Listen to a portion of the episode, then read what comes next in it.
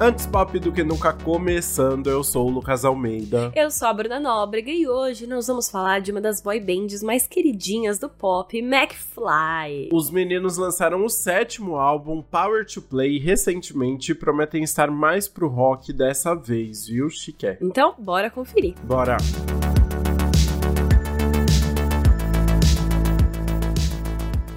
É muito bom falar meninos, né? Porque são tudo uns marmanjos já, né? Mas é sempre os meninos, né? Os meninos. Mas bom, como a gente falou, Power to Play é o sétimo álbum de estúdio do McFly e vem três anos depois do álbum anterior da banda, em 2020. Mas vale lembrar que antes disso, o último álbum deles tinha sido lançado em 2010. E aí, nesses 10 anos, eles liberaram só algumas coletâneas e especiais, mas tiveram um momentinho de descanso, né?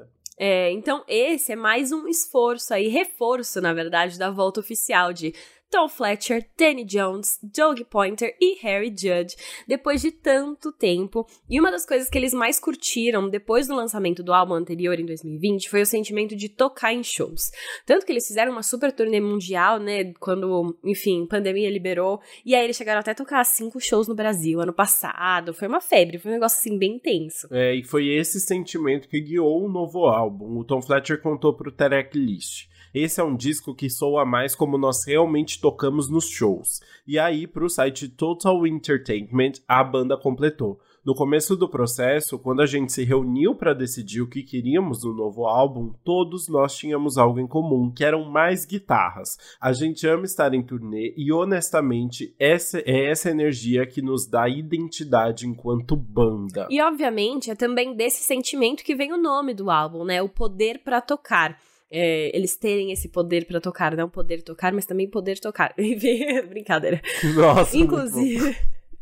Inclusive, tem algo muito fofo envolvendo isso. O Tom também revelou para a checklist que foi no Brasil que eles decidiram o título. Ele disse o seguinte: Estávamos por aí quando começamos a falar sobre as opções de nomes e foi em solo brasileiro que batemos o martelo de fato. Então a gente faz tudo, entendeu? Foi o poder que o Brasil dá para eles tocarem, entendeu? Tudo. Ai inspirando todos. Muito bom. Ah, muito bom.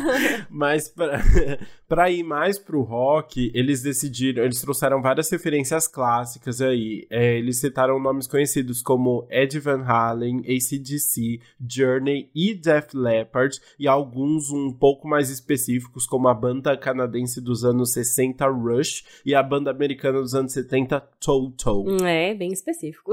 E o McFly como um todo estava realmente muito envolvido no processo. O Doug contou que o Danny foi quem produziu metade do disco. Ele disse: Então, não estávamos apenas mergulhados em vocais, mas também em sintetizadores e diversos elementos usados nos anos 80 para a produção. Não tivemos uma única inspiração. Então eles foram trazendo aí muitas coisas para realmente sentirem aí toda a vibe. Sim, e a outra metade da produção ficou nas mãos do músico inglês Jason Perry, que já trabalhou com os próprios meninos e também com Pussycat Dolls, Mary J. Blige e Kelly Rowland. Uma variedade boa aí de, de estilos musicais, né? Uma variedade muito boa. E na composição, eles também foram econômicos e trouxeram alguns poucos nomes, mas o principal é o Steven Battel. Battel, Battel. É um cantor e compositor que já tinha trabalhado com eles também, mas que tem a própria carreira solo na música. Muito bom, então bora ver o resultado agora.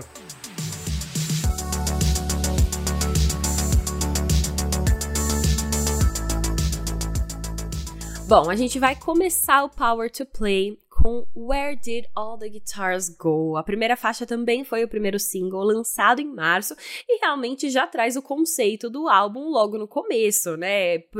Pra onde as guitarras foram? É eles que estão explicando agora o que, que aconteceu. É muito bom, porque ele tinha na, na aspa dele, ele realmente falava sobre as guitarras. Tem essa questão, esse apego com as guitarras aí, né?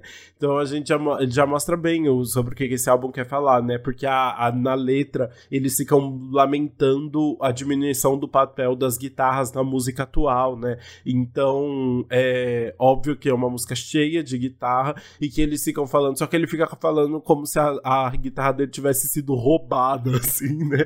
E aí ele fala, meu Deus, como eu vou tocar agora que eu não tenho mais uma guitarra, né? Sim, é muito bom, né? Ele vai falar, por exemplo, fui dirigir meu carro, liguei o rádio, mas não cheguei muito longe. Comecei a me perguntar, para onde foram as guitarras? E aí ele fica, né, tipo, e o que, que vai acontecer? agora sem as guitarras? Aí ele vai falar: Quem vai tocar para as crianças com os cabelos compridos quando ninguém mais ligar? Como eles vão lidar com a dor? Você não sabe que o rock and roll é bom para a alma? Então é isso, tem que trazer, eles querem trazer esse rock and roll de volta e a música vai explicar, né? Tipo, por que, que eles estão decidiram fazer esse álbum e o que, que eles querem trazer aí. Ficou. É, é uma música muito divertida, mas ficou um pensamento muito de tiozão, assim, né? De tipo, ai, nossa, e a juventude sem as guitarras? O que que vai ser, né? ah, eles já estão na fase tiozão, né? é, é muito bom. E eles, na ponte, eles ficam repetindo essa frase, né? Você não sabe que o rock and roll é bom pra alma. Então, eu acho que esse é o mote deles agora, assim, né? Tipo, reviver o rock and roll que eles tanto estão procurando, né? Exato. E aí é muito legal, até, inclusive, porque a letra vai ficar, né, tipo, para onde foram as guitarras. E aí o finalzinho volta para verso e eles falam: "Eu fui e toquei um show. Milhares de pessoas vieram, e enquanto as luzes se apagavam, foi quando eu percebi, foi para cá que as guitarras vieram." Oh. Tadã! O ciclo ah, se fecha, né? Ciclo totalmente fechado. Eles explicando, então, como os shows foram importantes aí para essa percepção das guitarras e por que que eles quiseram trazer, né?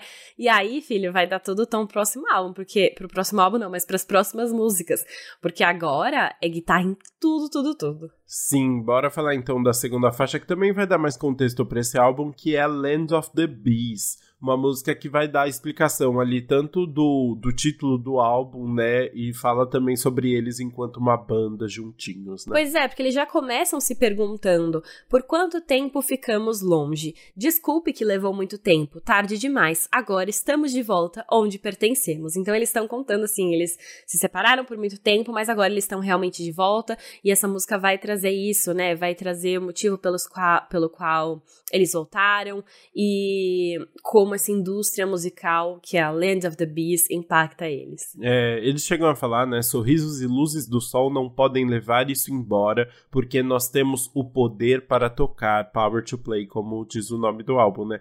Então fica ali bem evidente, tipo o que que importa para eles no final das contas, que é essa a vontade de tocar e de estar junto, que vai muito além de fama ou qualquer outra coisa, né? Exato. É, e é legal porque a gente não tem uma faixa título, né? Não tem uma música que chama Power to Play, mas eles fizeram questão de colocar num, num cantinho ali esse, essa frase e é isso, sobre eles poderem tocar. E aí, o título da música mesmo acabou sendo Land of the Beast, que é a Terra das Abelhas, né? E aí eles falam na Terra das Abelhas, vibrando e livres fora da escuridão.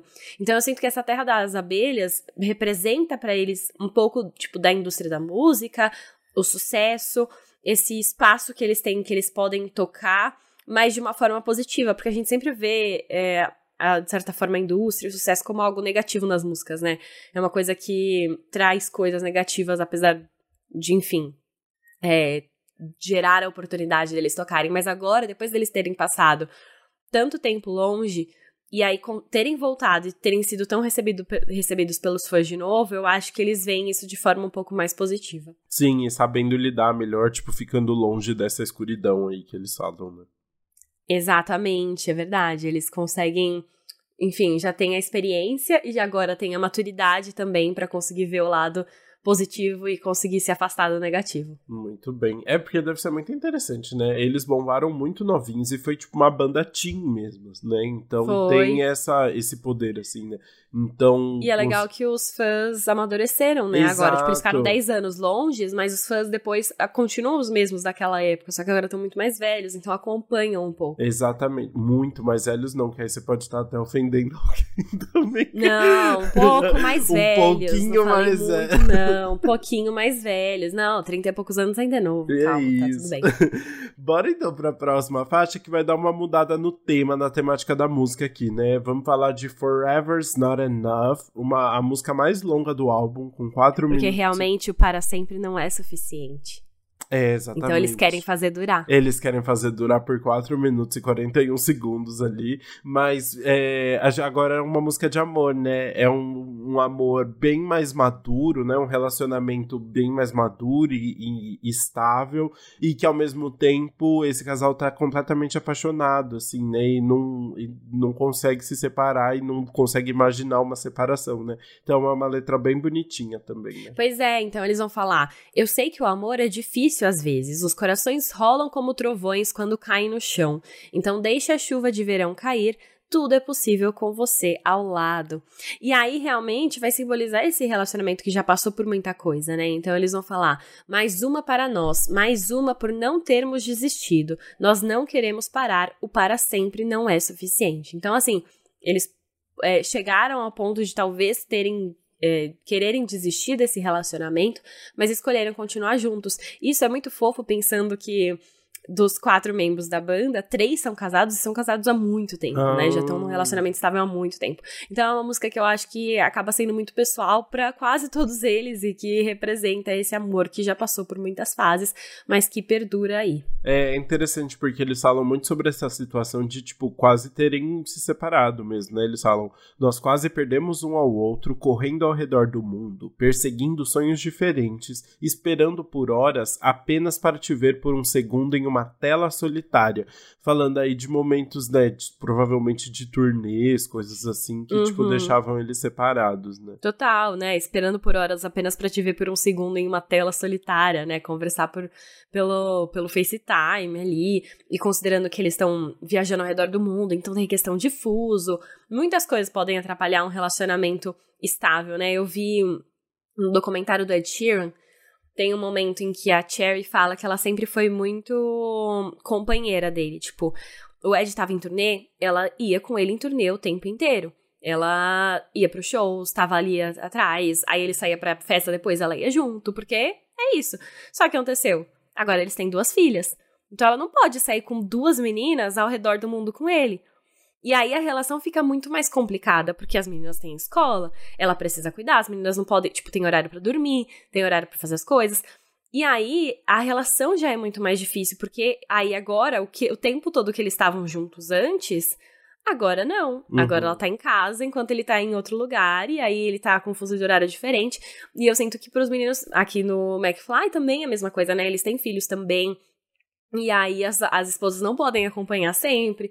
Então tem esse, esses desafios extras, né? Numa relação de mais tempo, com família estabelecida e tudo mais. Total. Eu seria igual a Miley Cyrus, que falou que não tá afim de fazer turnê com esse álbum, não. Falou, não, não tô na hora, deixa eu aproveitar meu ela... momento agora, assim. é... Ai, ai, muitas coisas. Mas você falou disso do show, né, enfim, da turnê, e realmente, assim, já a terceira música eu já consigo, eu já percebo que esse é um álbum que foi muito pensado para shows. Tipo, você consegue visualizar as músicas nos shows conforme elas vão tocando durante o álbum, realmente, porque eles apostam muito no, nos instrumentais, especialmente nas pontes das músicas. Eles trocam muitas vezes o que a gente ou a parte falada por instrumental ali no meio, por grandes solos de guitarra, às vezes tem bateria junto e tudo mais.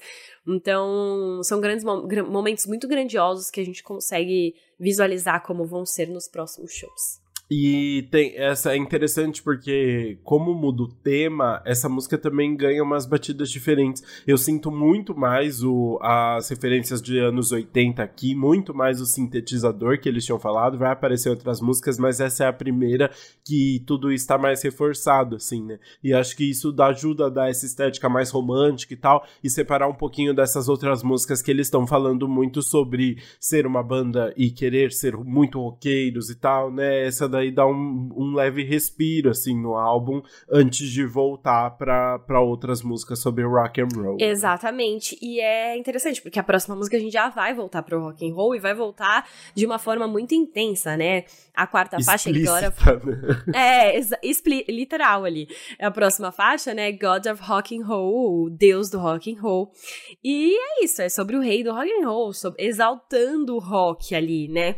E é uma música que eu achei muito engraçada. Enfim, ela foi o single. Eu achei até que eu tinha colocado. Ela, essa música foi o segundo single é, do álbum, lançado em abril. E aí, mas eu nem tinha me tocado disso. Quando eu ouvi, eu falei, ué, tem sample de alguma música que eu já conheço.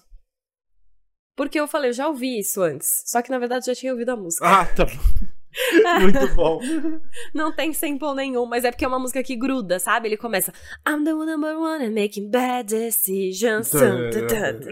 e aí já dá aquela vibe, sabe? Você entende. Tipo, eles estão fazendo o puro suco do rock ali para falar sobre isso. Nossa, muito bom, muito roqueiros, né? E é sobre isso. É, é uma música que fala. A, a, letra realmente tem um tom muito comum, assim, que a gente tem a impressão que já ouviu mesmo, né? Porque vai falar justamente exaltando aí a vida do rock and roll e tal, né? Ele fala, por exemplo, para o Deus do rock and roll, venha salvar a minha vida. O diabo mudou o andar para 11 e cantou Hell Yeah para o Deus do rock and roll. Então eles estão ali juntos pelo pelo rock and roll. Exato, estão ali, né, enfim, exaltando mesmo.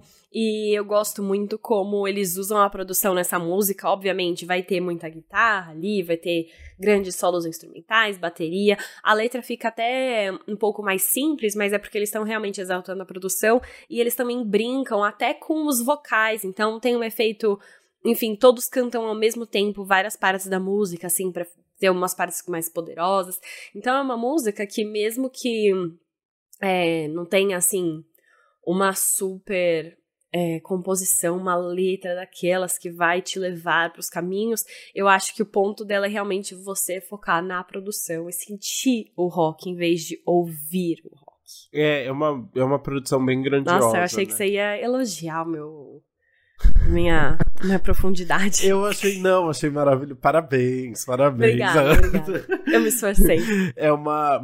Porque tem essa grandiosidade mesmo na produção que a gente sente, assim, né? Eles querendo trazer muitos elementos diferentes, assim, a gente sente tudo isso mesmo, né? E acho que, que condiz muito com o que eles estão falando ali na letra, né? Faz muito sentido dentro da, da proposta desse álbum. Exato, então é isso.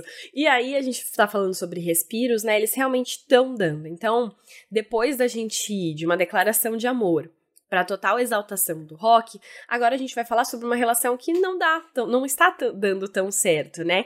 E além disso, da gente mudar o tema, a quinta faixa, que é I'm Fine, também vai começar de forma lentinha. Em vez de começar com aquele rockzão intenso, alto, acelerado que a gente teve em praticamente todas até aqui, Agora a gente vai começar quase com uma baladinha ali, a voz bem suave, a guitarra só nas notinhas ali bem leves. Obviamente é uma música que vai crescer, vai acelerar, o refrão vem com tudo, mas ela já dá uma tipo, opa, o que que tá acontecendo aqui para você prestar atenção. Exatamente, né? E na letra a gente vai ver alguma coisa muito mais pessoal também, né? Porque é um desabafo sobre não entender muito bem o que a outra pessoa tá vivendo dentro da relação, né? Sentir esse, essa falta de comunicação.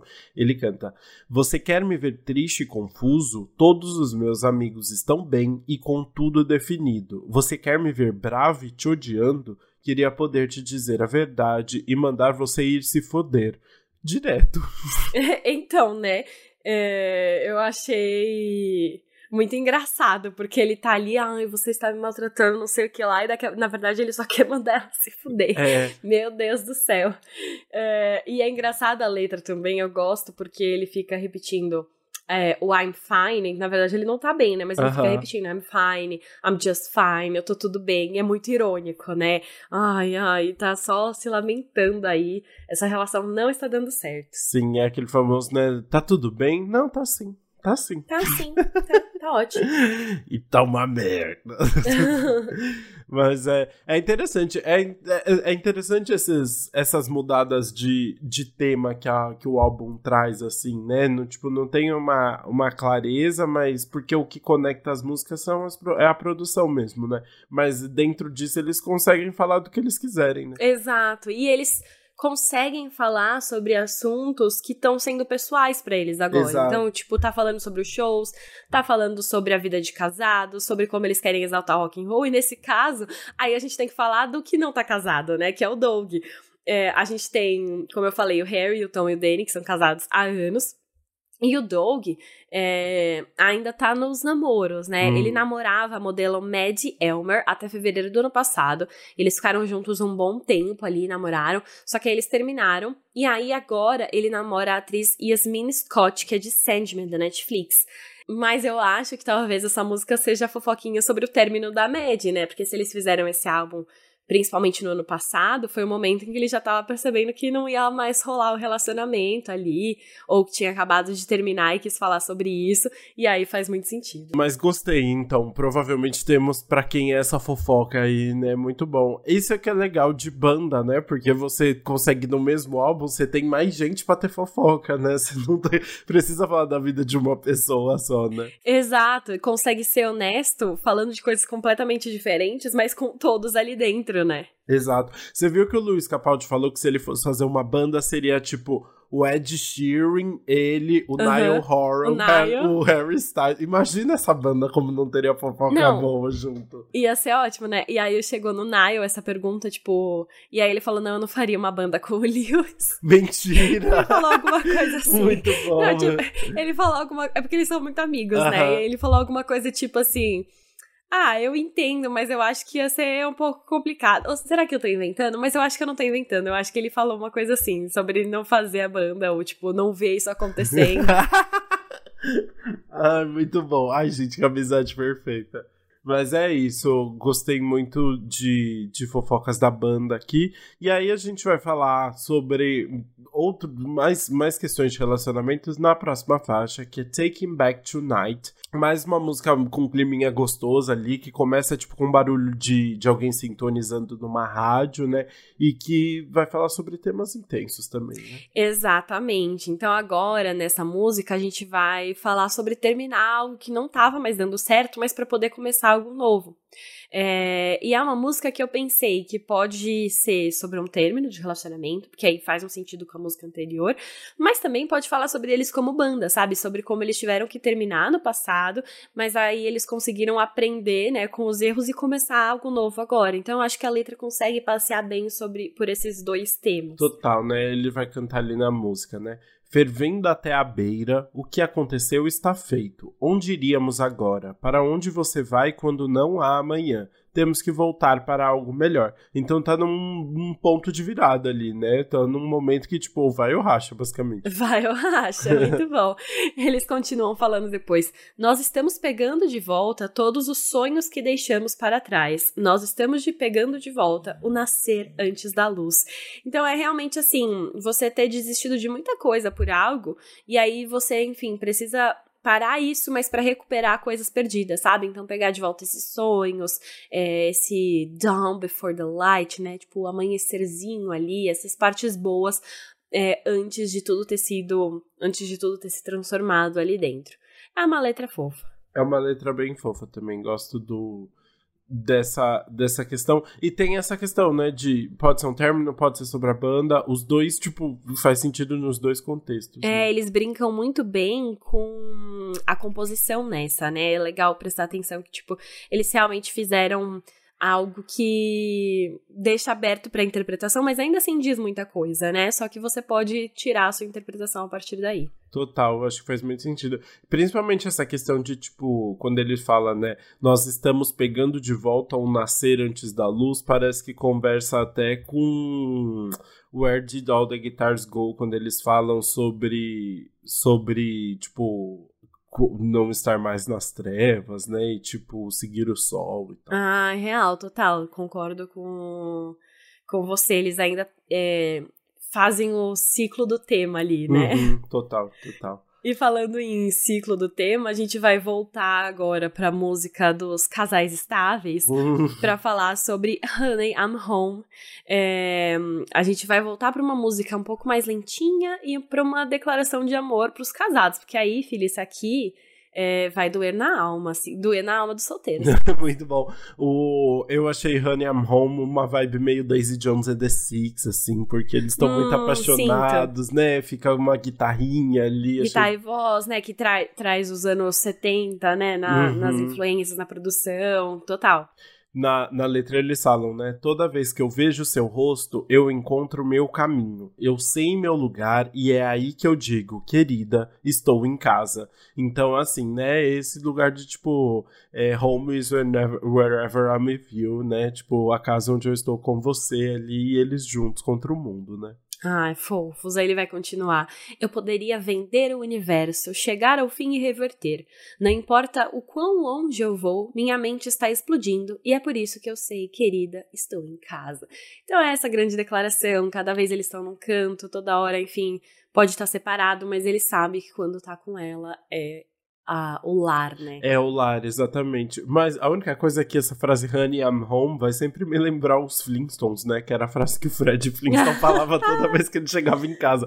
Então eu não consigo levar como uma frase séria. Pra mim é um desenho. Eu... É, pra mim também, quando eu ouço honey como vocativo, né? Honey, uhum. vírgula, é, eu lembro de Querida Encolher as Crianças. Nossa Senhora! Então, assim, Cada um em todos os casos, referência. não fica muito romântico, não, né? Não, vai para outro lugar. Muito bom. Mas, é... Mas, eles deixam romântico na letra, deixam. né? A ponte, principalmente, deixa. É, é uma grande declaração de amor. A ponte é muito bonitinha e eu sabia, ela se destaca muito ali, né? Então eu sabia que você ia comentar sobre essa ponte. Assim, eu falei, essa ponte a Bruna vai falar, porque ela ganha um destaque muito bonitinho, né? Eles cantam. Ah, lá, eu, eu sei, você sabe. É, exato, eu te conheço. Eles cantam: Vou te dizer agora, eu nunca vou embora. Onde você está e onde é onde eu quero ficar e onde vou ficar. Então é muito bonitinho ali essa declaração. Né? Fofo, é, tem que ter a declaração para as esposas, né? Elas continuam aí depois de tanto tempo. Fica aí sim, vamos, vamos ganhar musiquinha assim. E aí é engraçado que a gente vai, né, depois dessa música que tá exaltando muito o presente, né, falando sobre valorizar a casa e o que tem. E a gente vai pra oitava faixa, que é Route 55? 55? Isso. É Route 55? É, Rota 55. É. Que é uma música muito sobre nostalgia. Eu acho que o tema dela não dá para explicar direito o, uma coisa específica que eles estão falando, mas eles estão falando sobre nostalgia, eles estão relembrando outros tempos, né? Sim, tem essa questão nostálgica, né? É porque todo mundo conhece a Rota 66, né? A 55 foi uma novidade E aí, mim. tanto que ele começa falando já direto sobre a Rota 55 logo no primeiro verso, né? Então eles vão cantar. Era a Rota 55 quando o capô desceu e a gente se sentiu vivo. O sol mais quente é o seu sorriso, com lábios macios e brilho nos seus olhos. Então, basicamente, eles estão com aquele carro. Como é que chama quando você abaixa o capô do carro? Aqueles carros. Conversível? Sem... Conversível. Então eles estão no conversível, andando pela estrada, com aquele solzinho batendo, uma coisa bem clipe, uma coisa bem visual que a gente consegue Sim. imaginar. E uma coisa que a gente imagina e traz mesmo nostalgia. Parece uma coisa mais antiga, né? Total, aquela questão, tipo, de muito uh, o americano clássico, assim, no meio do deserto, no carro conversível, né? E aí eles cantam, era 2005 quando eu vi a banda e nós nos sentimos vivos, bebendo noite adentro. Então, algo que todos viveram juntos ali, esse momento muito especial e que bombaram muito também. Né? Exato, eles estão, enfim, lembrando vários momentos é, antigo, seja dentro da rota, seja um ano específico, né? Seja uma coisa romântica, como ele fala, né? Sobre estar no capô, seja uma coisa mais amizade, como foi 2005. Eles trazem aí todos os momentos. E eu gosto da música também, porque ele traz, é, até na produção, essa vibe de nostalgia. É, eles falam: Nós podemos dirigir para sempre no sol juntos, continuar vivendo em um endless summer vacation. Mentira, em um verão bom. sem fim. É que eles falam endless summer. E aí, essa parte fica, repete um pouco e todos cantam juntos, assim. Eu sinto que dá um efeito muito legal. Se, principalmente se for pra ressaltar essa amizade, essa parceria entre eles, acho que simboliza bastante. Eu acho que simboliza muito também essa relação. É, faz muito sentido, né? No meio das músicas que falam sobre amor e sobre relacionamento e sobre perdurar, depois de uma música que fala muito sobre um relacionamento mais maduro, eles estão falando do relacionamento deles como banda também, do, do, de tudo que eles viveram, daquele momento, tipo, intenso, né? E agora eles ainda juntos e, e com a mesma sensação de, de tipo, estar tá conduzindo esse grande carro americano. Esse grande carro americano. Chama, esse grande carro chamado América. Muito bom, e eles nem são, né, da América, mas eu acho que ir para os Estados é Unidos também deve dar uma, uma um, uma simbologia de eu, é, então, é, não sucesso sei, eu, pra eles e de bons tempos, assim. É, eu vou sempre eu vou sempre associar Estados Unidos tudo isso, não sei porquê. Justíssimo. E bom, depois de pegar a rota 55, eles vão fazer o quê? Bater. Muito bom. Ai, pesado. Mas é porque na nona faixa a gente vai pra Crash, que eu gostei demais que eles mesmos definem essa música dentro da letra. Porque a letra diz o seguinte: outra música autoindulgente sobre autoaversão, Estou Implodindo. É basicamente uma música sobre falar mal de si mesmo, né? Sobre você sentir dúvida de si mesmo, achar que você não consegue, ter essa síndrome de impostor. E aí você precisa ficar fal falando que você é ruim para as pessoas virarem e falar: não, calma, tá tudo bem, você é bom. Tá tudo bem, né? É, eles falam, né? Eu queria ser outra pessoa que não eu. Eu sou fraco, preso de forma boba em uma rotina que grita para me derrotar. E aí depois ele ainda fala: a queda pode demorar um pouco, mas a batida vai ser ouvida por quilômetros. Então, tipo, quando eu cair, todo mundo vai comentar, assim, né? Essa sensação de, de tipo, vem aí, essa. Todo mundo, tipo, tá torcendo contra mim. Exato, exato. Eles sentem, né? E eu gosto muito de como essa música é ainda mais acelerada que as outras para acompanhar realmente esses pensamentos, sabe? Para acompanhar essa. É, esse. Como, como se eles estivessem vomitando tudo que eles estão sentindo ali mesmo. E a música super acelera. Tanto é que essa música tem 1 minuto e 41. Ela é a mais rápida do álbum, né? uhum. né? E, mas ainda assim, ela diz muita coisa, porque ela é, é, realmente ela é muito rápida, eles falam muito rápido ali, eles jogam muitas coisas, a produção é acelerada, então é uma música que tem 1 minuto e 41, mas eu acho que ela diz bastante. Eu acho que sim também, acho que traz toda essa sensação que eles passa tudo toda essa sensação que eles queriam assim, né? E essa, esses momentos de dificuldade também. Mas depois disso a gente tem uma sensação de positividade, né? O tudo acaba bem, né? É, então, é, vai ser engra engraçado você falar isso porque eu sinto que as três últimas músicas fazem uma ótima conexão. Então, na, na agora a gente acabou de falar de Crash, que a gente sente que, enfim, ele sente que vai desabar, que vai desmoronar, que vai cair. E agora, na décima, é ele se perguntando: se eu cair, eu vou sobreviver? Entendeu? É tipo, se tudo uhum. der errado, vai dar, vai dar certo? Vai, vou ter como sair dessa? Tipo, porque a décima faixa é meio que a live. E é realmente eles perguntando: será que eu consigo sair dessa vivo? Exato. Eu acho que é uma música que traz um conforto, não um conforto, mas uma, um entendimento maior de que, tipo, momentos de queda acontecerão, assim, né? Eles farão parte da jornada, assim, né? Eles falam momentos trágicos, venha e levante sua taça. Momentos trágicos, diversão para as massas. Então, assim, tipo, esses momentos de, de o, o, tombo, a vida depois do tombo, tombo, ela faz a apenas parte, né? Assim, é, de, parece que em Crash eles estão tipo, com mais medo dessa queda. Aqui tem um conforto maior em saber que, que isso vai acontecer, né? Uma conformidade é maior. Eu acho que é a palavra. É, exato, uma conformidade. É tipo assim, vai acontecer, mas se acontecer, a gente pode sair dessa viva, a gente pode sair dessa bem. É isso que eles vão se perguntar. A letra é isso, na verdade, é essas duas frases praticamente. É, não traz mais detalhes. Mas a gente vai focar um pouco na produção, porque ela começa mais lentinha também. É uma produção que desacelera, que vai fazer você focar nesse lamento deles, você, nessas questões, nessas é, dúvidas deles, e aí depois ela vai crescer, né? Vai ganhar aquela força, vai vir com tudo, vai ter o um instrumental, vai ficar um pouco mais grandiosa. E, e aí ela volta, depois no final dá uma diminuída pra gente ligar pra próxima. Mas eu senti, assim, de todas, é, essa ficou, apesar da letra ser simples, eu ainda acho que ela ficou um pouco repetitiva. Tipo, eu não achei que a produção se fez suficiente para você ignorar a letra repetitiva. Acho eu, acho, eu acho que sim também. Ela fica mais cansativa aí no meio do, do, Acho que dentro de músicas que trazem temáticas tão interessantes assim, Make It Out Alive não se destaca, né? É isso, eu acho que sim. Mas ainda assim, eu acho que ela é uma boa ligação para essas faixas finais do álbum, porque a gente vai sair de Crash, vai perguntar se vai make it all alive e a gente vai terminar o álbum Shine On. E eu acho muito legal que a gente acaba Make It Out Alive com a frase a gente vai sair dessa vivo e a gente começa Shine On com estou me sentindo vivo. Então é para mostrar que realmente as músicas estão muito ligadinhas ali. Então mesmo se tudo der errado, é, se eles caírem e se perguntarem se eles vão sair dessa vivos, eles vão sair dessa vivos. Então, eles estão reafirmando aí que fica tudo bem no final. Sim, é total, né? Eu acho que é bem bonitinho, assim, é esse, essa situação de acabar em tom positivo, né, galera? Eles cantam: Preso em um mundo em que seus sonhos não valem nada e seus medos são mais fortes que sua vontade de ser livre. Então, seja tudo o que você quiser. Deixe o amor brilhar, por isso shine on, né? Depois ele fala: a gente precisa aprender a apreciar, parar o ódio e deixar o amor brilhar. Então acaba com esse hino de esperança e de, e de amor, né? E vontade de se amar. Eu acho É, fofo. então, eu gosto também como essa música funciona quase como uma resposta e também como uma fi- finalização, né? Então, encontrar esse sentido nas dificuldades, achar esse motivo pra é, ver o lado positivo das coisas, que é algo que a gente comentou, né? Que eles já conseguiram. Agora, com a experiência e com a maturidade, eles já conseguem sair da escuridão, ficar nessa luz ali, é, encontrar as partes boas do que eles fazem.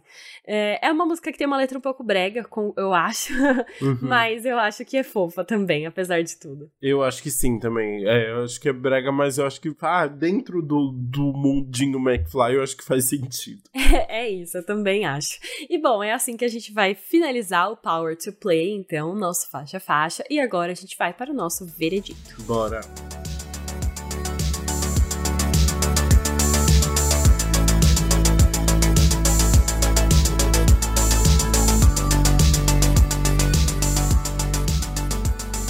Bom, eu acho que. Começa falando que eu vou eu vou começar com falando a música que eu vou pular, porque já ficou um pouco claro, assim. É, Foi muito engraçado, eu tava ouvindo o álbum e eu- toda música que passava eu falava, cara, eu não quero pular essa. Eu não quero Uhum. pular essa. Toda música que passava acontecia isso. Eu falei, cara, será que eu não vou achar nenhuma música que eu vou pular até o final? E, assim, sendo honesta, eu talvez não pularia, porque eu acho que é importante, mas se tem que escolher uma, eu vou escolher então Make It Out Alive. Porque é isso, chegou na penúltima música, eu falei, ok, ó, achei uma que eu gostei menos. uhum. Porque é isso, eu senti ela um pouco mais repetitiva e eu acho que a produção não não chega lá pra compensar essa repetição. Vou dar um exemplo. É, God of Rock and Roll é uma música bem repetitiva, é uma Uhum. música que a letra é bem simples, só que a produção é tão boa, a música é tão gostosa de ouvir, a produção, você tem aquele negócio de você sentir mesmo, que aí você, mano, nem liga pra letra acabar repetindo algumas coisas. Aqui, se você sente um pouco mais. Então, se eu fosse pular, seria Make It Out Alive. Eu também, eu senti a mesma coisa, assim, as músicas se conversam tanto e, e tem uma produção bem legal que não dá vontade de, de, de repetir, de pular nada mesmo. Você tem. É, tem que ficar procurando problema nesse álbum, né? É. Mas Make It Out Alive realmente não chama tanta atenção, assim, é uma música que, né, de- mesmo dentro do álbum, assim, não, não acrescenta tanto na letra, né? Acho que as outras duas músicas do final se conversam mais, então é uma música que dá pra, que dá pra passar mesmo, eu também vou pular ela. Ah, arrasou. Fala então já que você vai deixar no repeat. Ai, falo porque eu fiquei apaixonadinho por Forever's Not Enough. Uma música Ah. tão gostosinha, adorei os sintetizadores ali no meio. Eu achei muito legal, porque eu pensei que ia ser um, um álbum inteiro, muito do rock and roll, com muita guitarra e muito, tipo, batidão, bate-cabeça. E não, e aí Forever's Not Enough, quando eles vão falar sobre amor pela primeira vez, eles mostram um lado mais delicado, assim, que eu acho que ficou muito legal. É, ainda mais falando de uma letra que não é, tipo, a, a mais óbvia sobre um, um relacionamento que tá começando ali, que está fervendo e tal, rock and roll, não sei o que lá. É uma letra sobre o momento que eles estão vivendo agora, né? Mais maduros e tal. Então eu acho tudo muito bonitinho, assim. É, é uma, uma letra que me encantou. E eu gostei bastante. Tá no meu repeat. E a sua, qual que é? Arrasou. A minha, eu acho que eu vou numa mesma vibe que você. Eu concordo. Eu acho que eu vou ouvir mais esse álbum de forma geral. Mas eu não vou, tipo, não vou na mesma música, mas eu vou por um motivo parecido. Eu vou em I'm Fine. Porque foi isso também. Quando a produção chegou, ela deu uma mudada no álbum também. Eles estão mostrando diferentes jeitos de fazer rock, sabe? Tem o acelerado e também tem o I'm Fine, que é aquela coisa que começa levinha. Eu gosto muito quando acontece isso. Quando você começa levinha e depois acelera, sabe? Quando a Hum. música vai ganhando poder conforme ela for, vai avançando e a letra vai acompanhando isso. Então eu gosto como a música faz isso aqui. Eu gosto que ela tenha fofoca por trás, eu gosto que ela também é irônica, ela brinca, sabe? É uma letra que é, é muito honesta, eu senti muita honestidade aqui, sabe? Então, gostei bastante. Muito bom. Bruce, ah, vou começar falando um pouquinho do álbum, então, porque eu não sei qual que é a sua relação com o McFly. Eu não ouvi McFly quando eu era mais novo, Também assim. não. A única referência de McFly que eu tenho é naquele filme da Lindsay Lohan. Qual que é? Sorte no Amor? Ah, Eu nunca lembro o nome desse, desse, desse filme. Ah, a eu gente já falou dele sorte aqui. no amor. É Sorte no Amor, né? Que é o, o cara, tipo, trabalha pro McFly, Eu o protagonista. É, então eu não tenho essa questão nostálgica. Que é o Chris Pine. É o Chris Pine, é verdade, o Chris Pine. É, o Chris Pine trabalha pro McFly. É, eu não tenho essa questão de, de de, realmente de nostalgia ouvindo o McFly, assim. Mas foi uma surpresa muito boa o álbum deles, assim. Eu pensava que ia ser algo muito mais genérico, assim, de, falando de rock and roll. E eu acho que eles trazem algum, um tom muito pessoal que, para as letras, que se torna. Vai, o álbum vai se tornando muito interessante, vai te cativando, assim. Não tem nada, nenhum grande elemento que você fala, nossa, vai revolucionar a indústria aqui, né? É, é revolucionário? Não. Mas, mas é um conforto muito gostoso. São músicas muito bonitinhas. Eu gosto tanto das músicas do rockzão mais pesado e tal, quanto da, das músicas mais fofas, assim. Eu acho que eles conseguem transitar bem por tudo e, e conseguem fazer um som deles que, que não parece que tá copiando ninguém, sabe? Isso é gostoso. Parece que é algo muito autoral mesmo, todo o processo. Então, isso é muito gostoso. É, acho que às vezes eles fazem umas referências de meu Deus, muito rock and roll, doce rock and roll, as guitarras estão faltando, não sei o que lá, que eu acho meio exagerado assim, mas eu acho que faz tanto contexto, faz tão parte dentro ali do contexto do álbum que mesmo esses excessos deles é fica fica divertido assim. Então eu gostei muito de conhecer o McFly e recomendo este álbum. Ah, arrasou, eu concordo com você, falei, né, eu também não tenho muita relação, não era fãzona deles. Acho que esse é o primeiro álbum que eu, que eu ouço do começo ao fim do McFly. É, mas é muito legal também ter essa experiência. E, cara, eu, eu sinto que eles evoluíram muito, sabe? Eu sinto até pela, enfim, pelas letras que a gente viu, mas pelo, pelo álbum em si, que eles entenderam os problemas deles enquanto banda e conseguiram é, superar isso, é, avançar, chegar, enfim, num acordo em que eles estão realmente bem ali, que eles conseguem encontrar o, o terreno em comum para eles trabalharem. E aí eles conseguem fazer coisas incríveis. Eu gosto muito que eles trabalham muito individualmente, né? Que não tem muita gente ali envolvida e que eles trabalham juntos. Todos os nomes estão ali acreditados na composição. Eles sabem quem tem que deixar na produção, que é o Danny eles entendem realmente como cada um funciona ali, o que cada um pode acrescentar. E eu gosto que é, é, um álbum muito redondinho. É um álbum que você percebe que ele foi muito lapidado ali. Ele vai trazer as guitarras e a produção para juntar tudo. As letras conseguem ser honestas, mesmo falando sobre temáticas diferentes, mesmo falando sobre quatro pessoas diferentes, elas formam também uma unidade ali.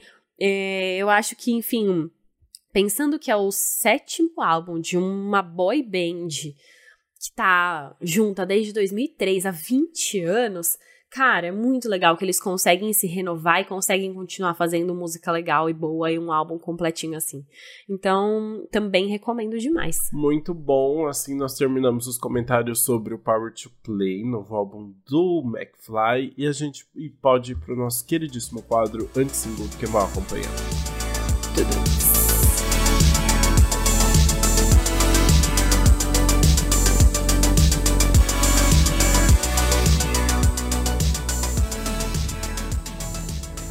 Vamos começar falando de lançamento nacional, então. A E I O U, nova música do primeiro single do álbum de estreia da Rebeca, ex-MC Rebeca, agora é só Rebeca, né? Que junta Pablo Vitar e Vivi eu fiquei viciado em, em Vivi no ano passado, né? Então fiquei é feliz de ver ela em um feat grande desse com Rebeca e Pablo Vittar. Só que a letra da música é bem sem graça. O título já é sem graça, que é AEOU. E aí, basicamente, então, elas falam ali que vão dar uma, uma aula de amor, né? Ensinar o amor ali pro boy e tal. Mas a letra acaba sendo bem básica. Eu tô vendo a música sendo muito criticada no momento, assim, né? É, a música realmente não chama muita atenção. O clipe é, é dirigido pelo Giovanni Bianchi, tem muitos nomes grandes envolvidos, né? Ele que é, tipo, famosíssimo fez a Anitta, né? Tipo, levou a Anitta para outro nível com o clipe de Bang, por exemplo, né? Mas eu achei super sem graça o clipe dessa música. A produção da faixa é do Tropiquilas também, que sempre arrasa, assim, né? Mas realmente não, não achei nada demais, assim, essa música, apesar de ter sido uma ótima sacada ter juntado as três ali na faixa, né? Mas, enfim, espero que. Espero mais da Rebeca, porque eu gosto muito da Rebeca. É, acho que ela tem músicas maravilhosas e tô ansioso pro que vem pela frente ainda, assim. Tô tô, tô botando fé. Ai, é isso. Eu, eu concordo com você. Tipo, foi uma super sacada juntar tanta gente incrível, mas faltou uma música um pouco mais Ai, impactante mas, ó, aí. É igual filme com elenco muito famoso, música é a mesma coisa. Junta é. muito cantor grande, fica sem graça. É batata. muito bom. Bom, mas a gente vai mudar agora e falar sobre Liane, que é ex-Little Mix. A Liane lançou Don't Say Love, que é o primeiro single da carreira solo dela, né? Depois de Little Mix se separar, as meninas estão trabalhando em carreira solo. E a Liane chegou aí com uma música que junta R&B com um estilo de música do Reino Unido, que é o Garage Dance, UK Garage Dance. Que é, enfim, fica uma música muito gostosa de, de ouvir. E tem uma letra dela falando, tipo, que traz uma vibe da, dela falando pra pessoa não iludir ela. Tipo, não diga amor se não é amor, sabe? E tem um clipe que simboliza renascimento e o sentimento de deixar a dor embora. Uma coisa bem se reno, é, renovando ali, né? Depois do do Little Mix para apresentar ela enquanto cantora solo.